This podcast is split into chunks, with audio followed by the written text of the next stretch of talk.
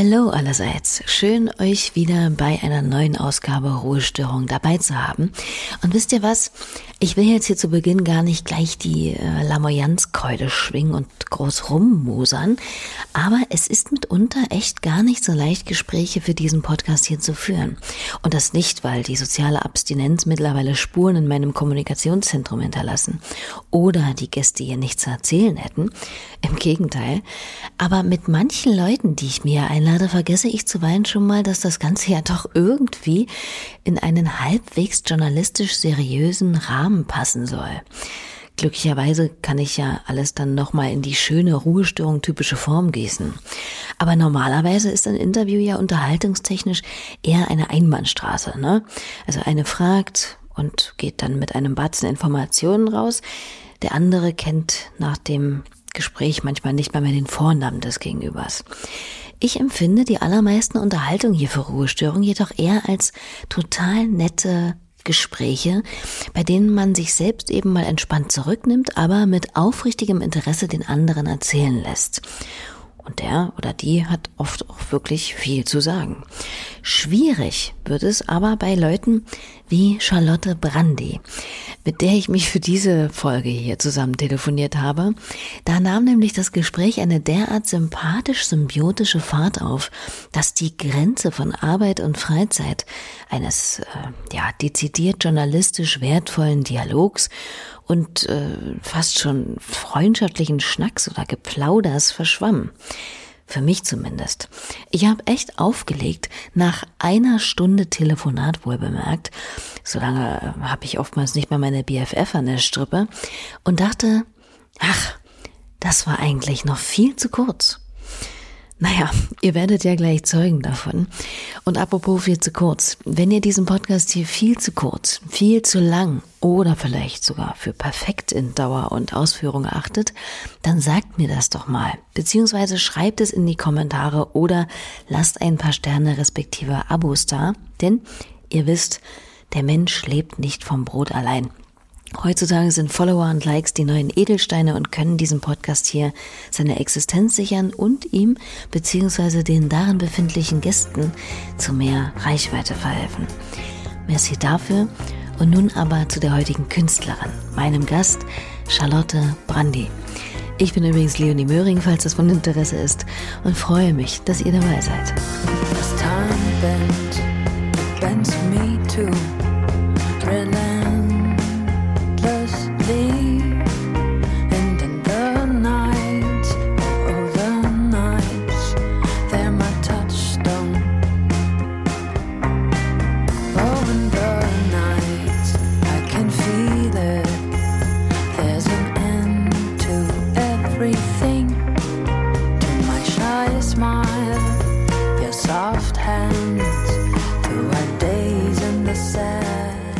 Stück aus Charlotte Brandys erstem 2019 veröffentlichten Soloalbum The Magician, My Days in a Cell. Ein Song, den sie schrieb, als ihr Fuß infolge eines schweren Fahrradunfalls laut Chirurgenmeinung aussah wie Cornflakes und sie somit recht bewegungsarm die Heilzeit in ihrem Elternhaus verbrachte. Nun kam Charlotte aber natürlich nicht spontan darauf, einfach mal Musik zu schreiben, als sie da im Krankenbett die Langeweile plagte. Nein, die Gute war zu jenem Zeitpunkt schon lange Profi in Sachen Musik.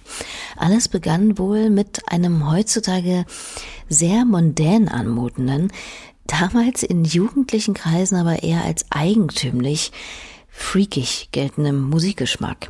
Denn die Mitte der 80er geborene Charlotte wuchs in einer nordrhein-westfälischen Großstadt auf, die äh, ja, no offense, aber damals nicht unbedingt der Schmelztiegel einer vibrierenden experimentellen Musikkultur war und wo es sicherlich schon eher etwas Sonderbares hatte, wenn da ein Teenager nicht in Sync oder Green Day auf dem Discman hoch und runter, sondern vielmehr sowas hier hörte.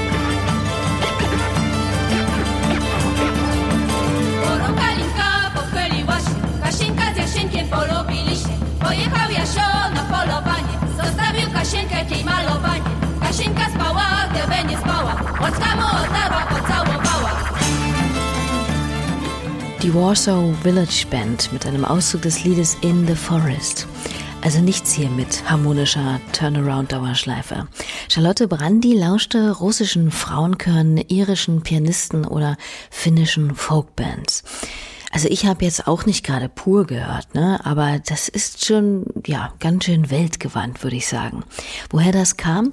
Na, wie es nicht selten in dem Alter so ist, durch die sehr internationalen Hörgewohnheiten der Eltern, die übrigens selbst auch musisch bei der Band und ich hoffe, ich spreche das jetzt richtig aus, Coaches tätig war, die sich Ende der 70er Jahre mit politischem deutschsprachigen Folk-Einnahmen machte.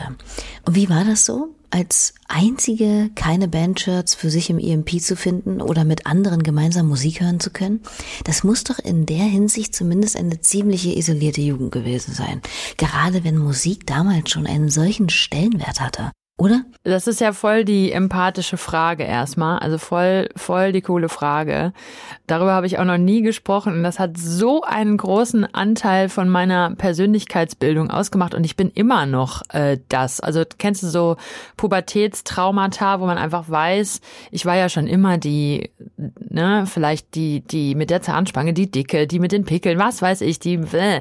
und ich, ich war halt genau die. Also ich war die, die immer alleine draußen rumgelaufen ist und dann so auf ihren Kopfhörern Warsaw Village Band oder Vertine oder diesen Bulgarian äh, Choir gehört hat oder was weiß ich, irgendwelche und immer auf Repeat, wie so ein Jugendlicher, der einfach so einen Knopf gefunden hat und den immer wieder drückt äh, wie eine neue Droge oder so. Und natürlich hat kein Mensch, kein einziger Mensch weder meines Alters noch nicht meines Alters diese Musik verstanden, geschweige denn gefeiert, denn ich bin in Dortmund aufgewachsen. Und in Dortmund versteht man diese Sachen nicht und äh, da versteht man Queens of the Stone Age und da versteht man äh, Black Rebel Motorcycle Club oder wie die heißen und diese ganze Stoner Rock Sache und Gitarrenmusik, das versteht man sehr gut,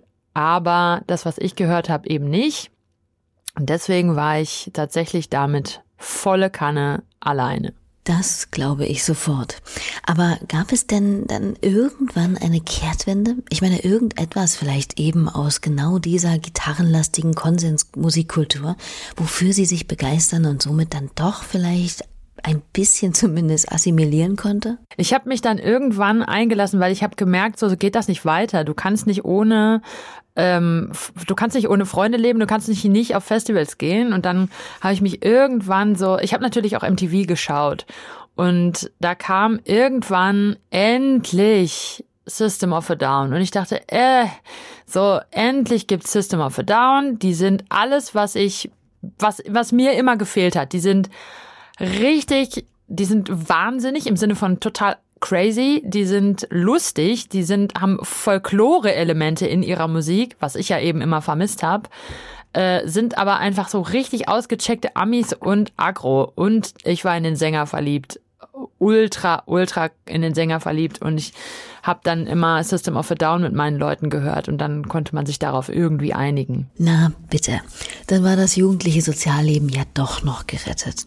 Sie selbst bringt sich dann schon früh das Klavierspielen bei und wird musikalisch immer aktiver. Sie musiziert solo und in verschiedenen Bands, bis sie schließlich am Landestheater Tübingen auf Matze Prellos trifft, mit dem sie gemeinsam für Bühnenstücke komponiert oder hier und da mal als Statistin über die Bretter huscht. Die beiden entschließen sich, gemeinsame Sachen zu machen, gehen nach Berlin und veröffentlichen The Hawk, The Beak, The Prey, das in ja, hiesigen Indie-Pop-Gewässern einschlägt wie eine Bombe vom 7-Meter-Turm. Just for the sake of only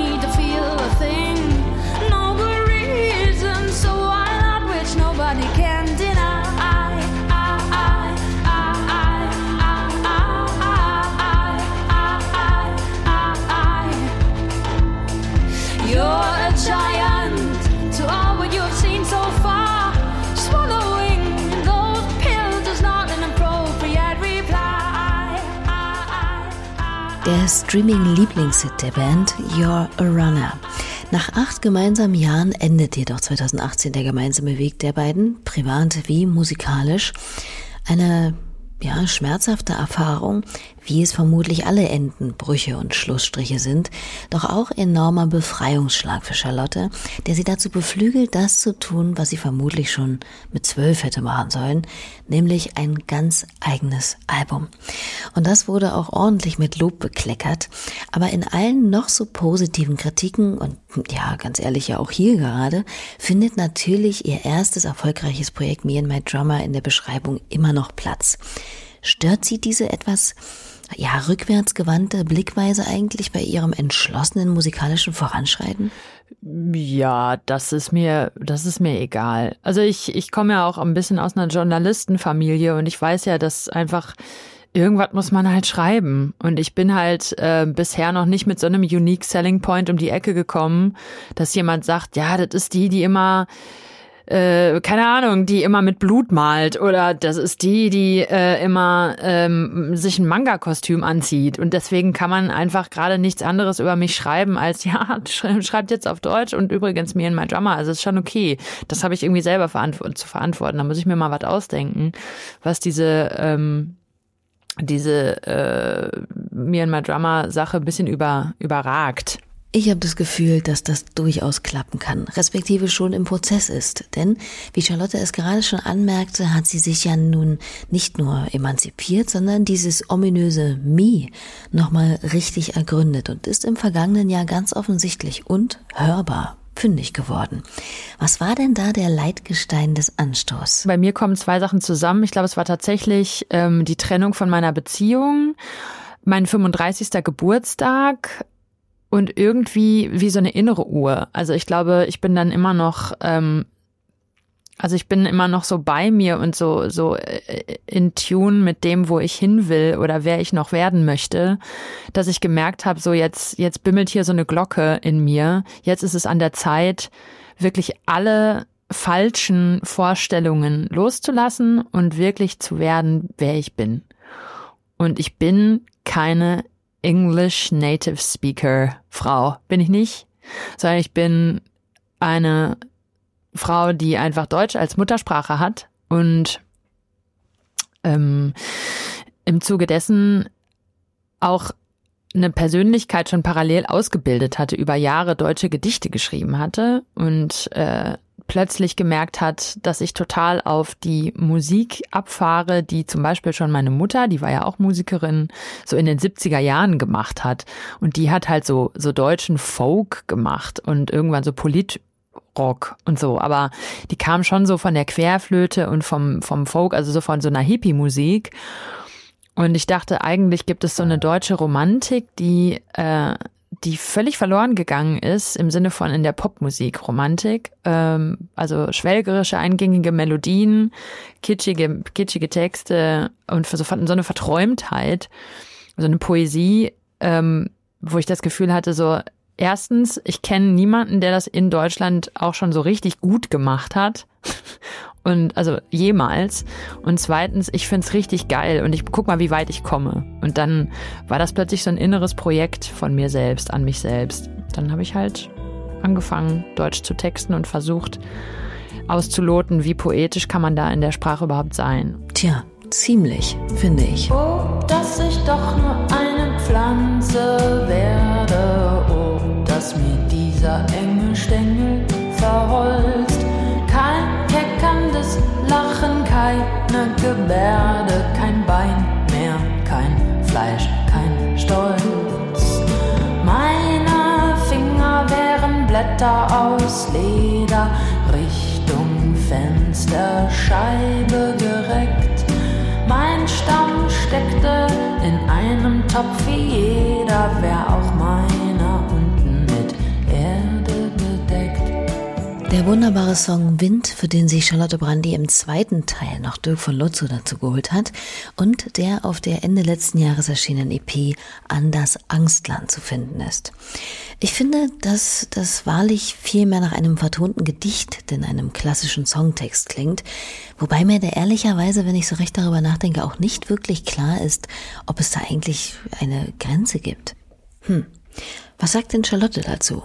Nee, ich, ich finde nicht, dass es da eine Grenze gibt. Ich finde, diese Grenzen künstlich und von irgendwelchen Leuten, höchstwahrscheinlich irgendwelchen Männern, sich mal ausgedacht, so, das muss das sein und das muss das sein. Ich finde das äh, nicht. Also für mich kann man alles vertonen. Man kann auch Bedienungsanleitungen von irgendwelchen Geräten vertonen. Das ist alles, das ist alles Poesie irgendwie.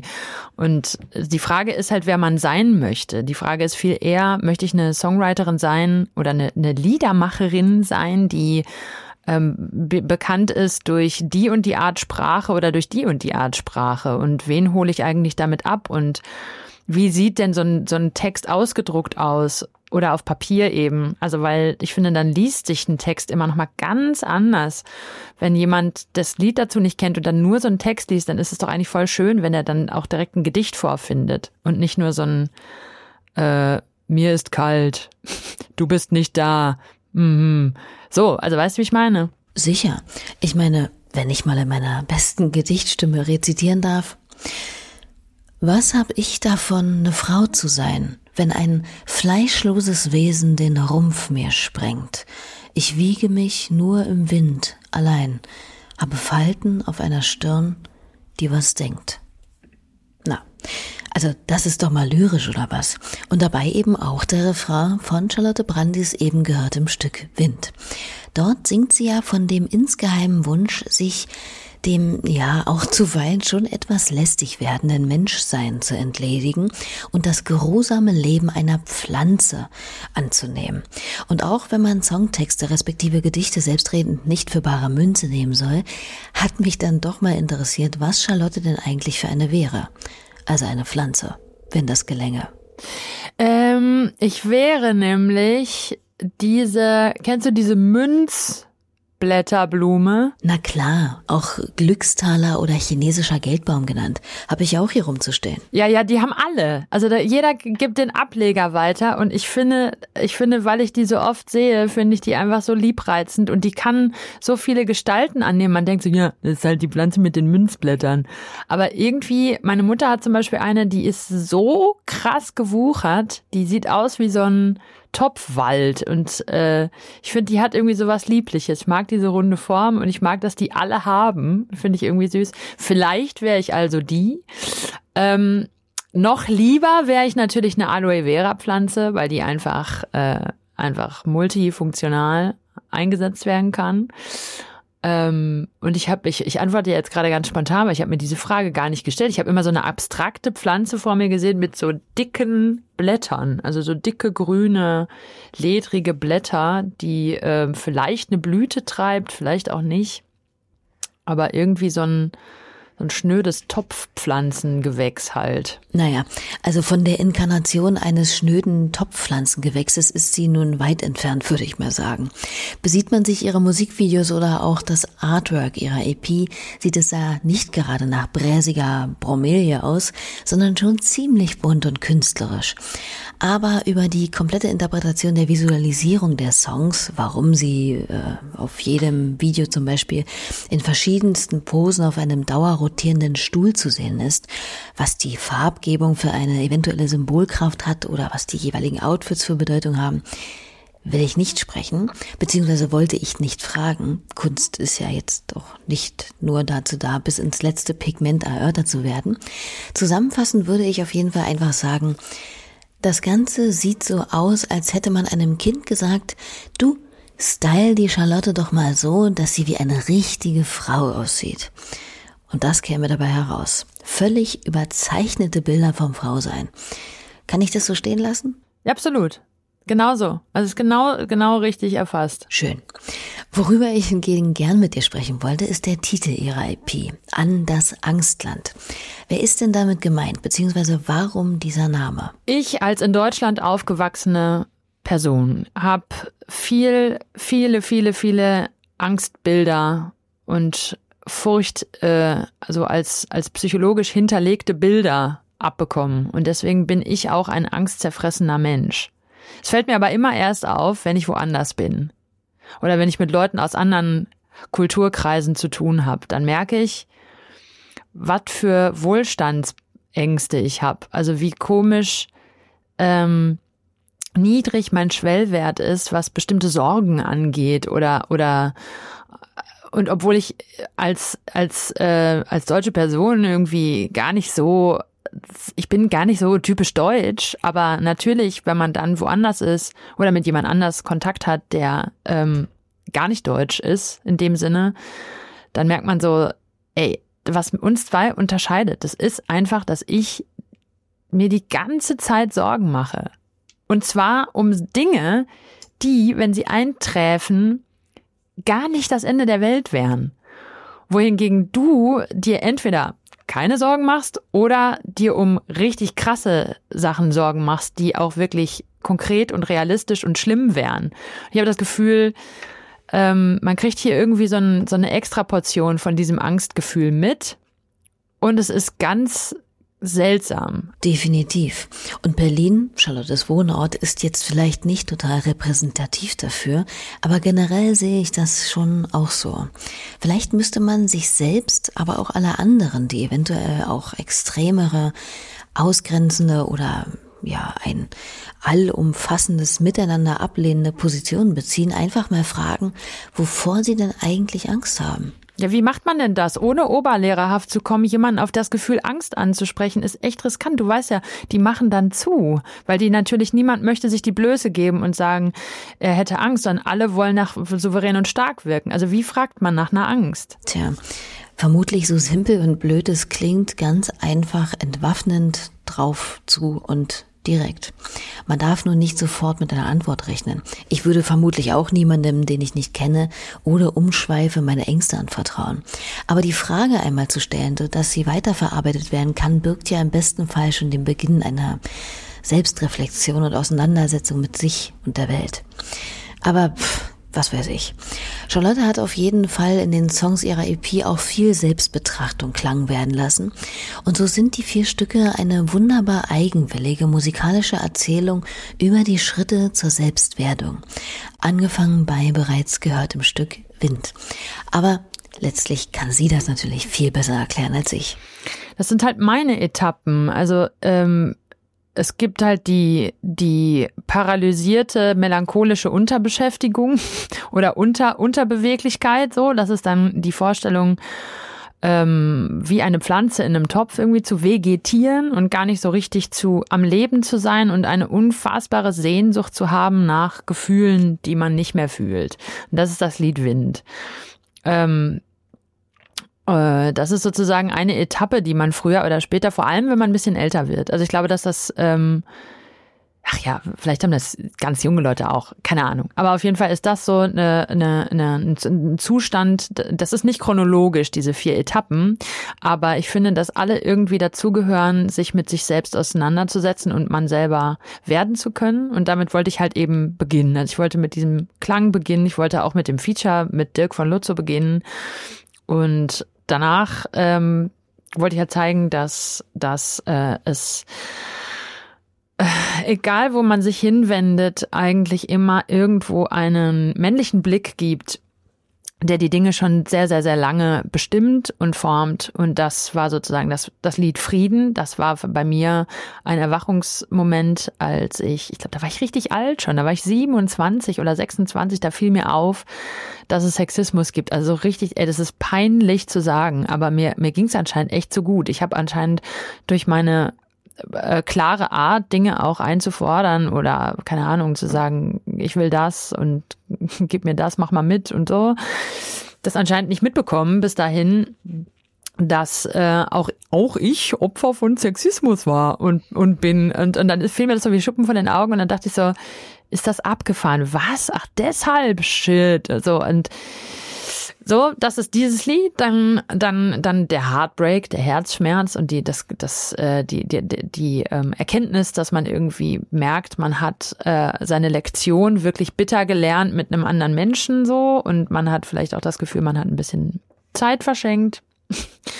Und äh, zu guter Letzt äh, eben das, worüber wir schon gesprochen haben, also die Innenkehr, die Innenschau, dass man merkt, was sind denn eigentlich meine, meine wahren Gefühle und warum äußern die sich nach außen vielleicht wie Aggression oder Wut, aber ähm, wo, äh, wo ist welches Gefühl von mir eigentlich auch gut und für was da und wo kann ich mit Wut was bewirken und wo muss ich Wut hinterfragen? Also wo muss ich mich, ne? Wo sind meine Stärken, wo sind meine Schwächen, wo bin ich unbewusst und wo bin ich bin ich auch gut so wie ich bin und habe was an Power mitbekommen, was vielleicht auch irgendwie für was nützt.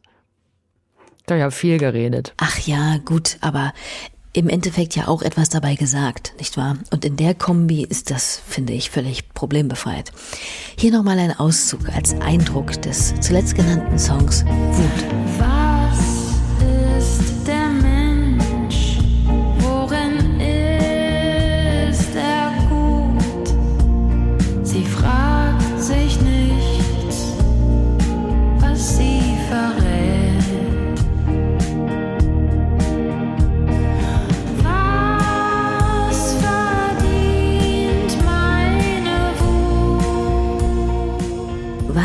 Verdient meine Wut? Eine ziemlich gute Frage und natürlich auch Pool für mannigfaltige Erlebnisse bei jedem oder jeder Einzelnen.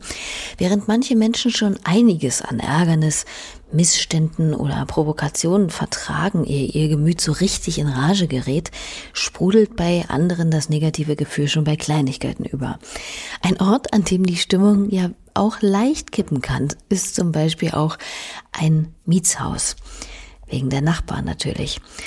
Ich bin da persönlich, glaube ich, nicht wirklich anfällig, aber ich habe es schon oft erlebt, dass Leute in Bademantel oder Jogger Sturm klingeln, weil man einfach zu hackenlastig laufe oder die Waschmaschine doch nicht allen Ernstes nach 20 Uhr einstellen könne oder, ja, Tom Waits um 4 Uhr morgens aufdrehen könne.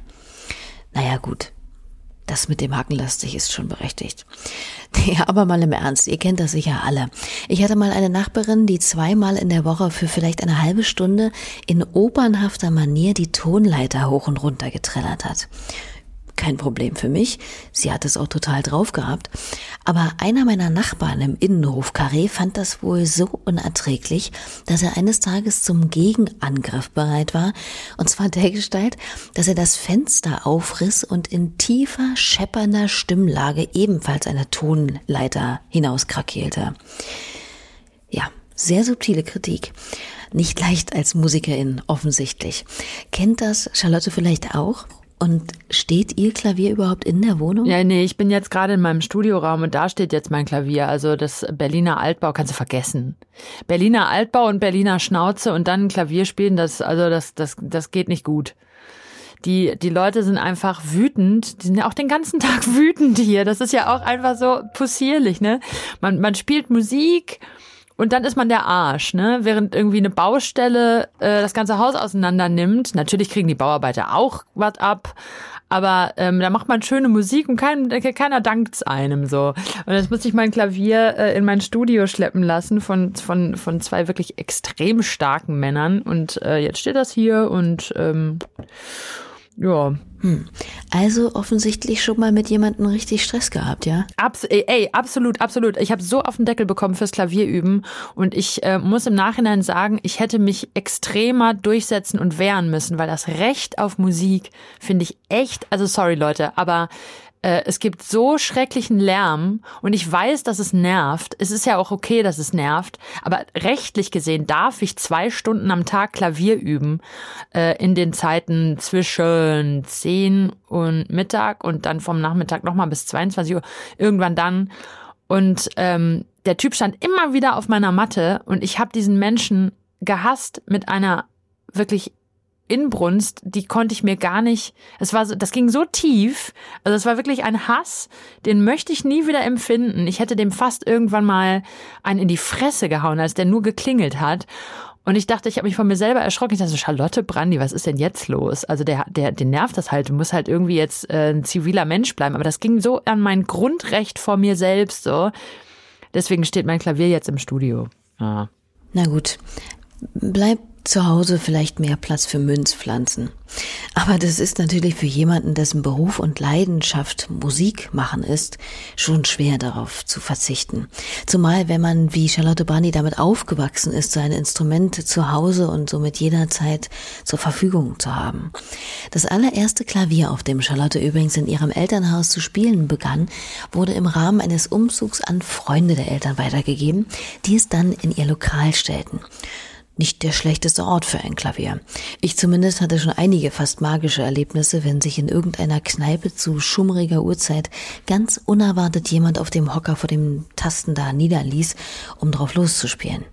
Hat Charlotte das vielleicht auch mal gemacht? Ich meine, vom Können her hätte sie vermutlich alle in der Bar gleich im Sack, aber das muss man sich ja auch erst mal trauen. Ähm, ja, und zwar in Irland. Also unsere Familie ist ja ähm, Irland, hat einen Irland-Bezug, weil mein Vater und meine ähm, Tante, die mir auch sehr nahe steht, äh, beide äh, riesen Irland-Fans sind und äh, ich tatsächlich auch. Und deswegen habe ich mit, eigentlich im, im gleichen Alter, ich glaube elf, zwölf oder so, haben wir in Irland mal an einem äh, Urlaubstag mit dem Auto gehalten und sind in einen Pub gegangen und wollten ähm, Sandwiches und Bier ähm, konsumieren. Also jetzt nicht die Kids, aber meine Eltern. Und dann stand da ein Klavier und dann habe äh, ich mich, weil ich anscheinend wirklich schon früh irgendwie so bekloppt in der Birne war, dass ich irgendwie mir nichts dabei gedacht habe. Oder irgendwie war das Vertrauensverhältnis oder die Stimmung da vielleicht so, so weich und lieb, dass ich mich das getraut habe.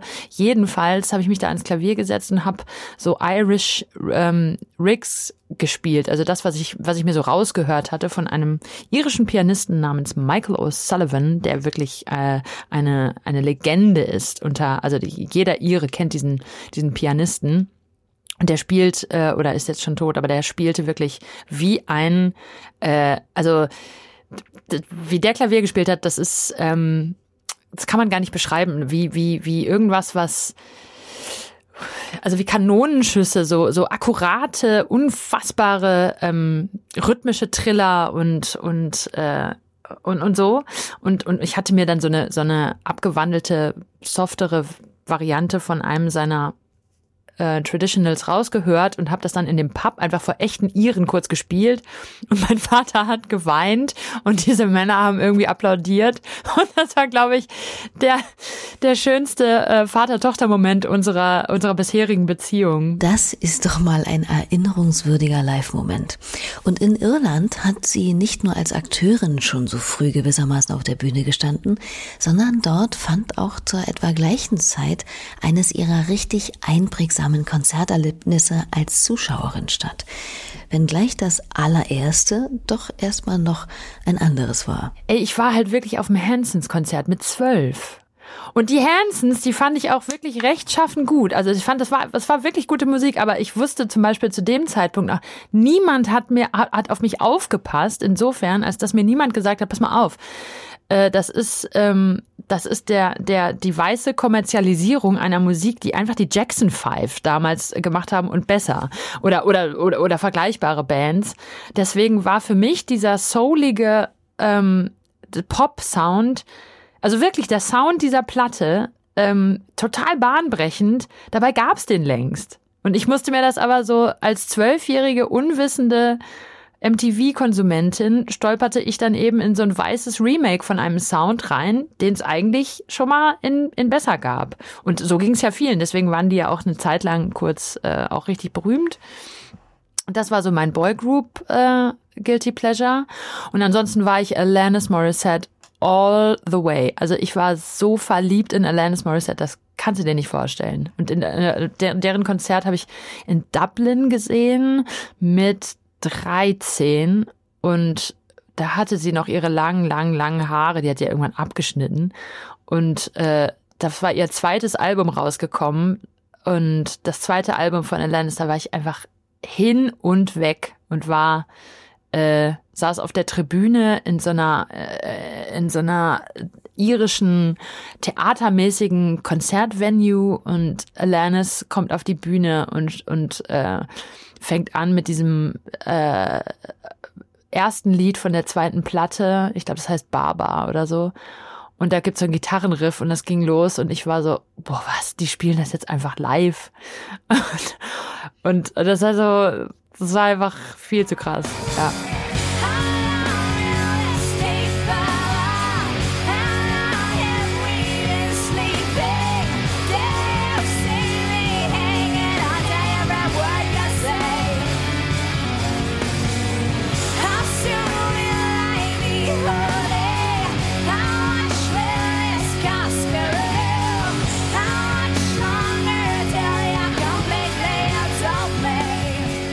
Eine kleine Reminiszenz an beschriebenes Konzerterlebnis.